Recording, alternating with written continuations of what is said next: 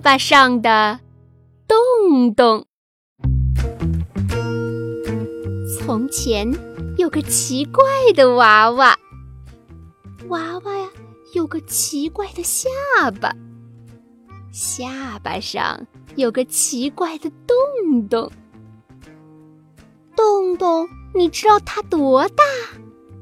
瞧它，一边饭往嘴里滑，一边从洞洞往外撒。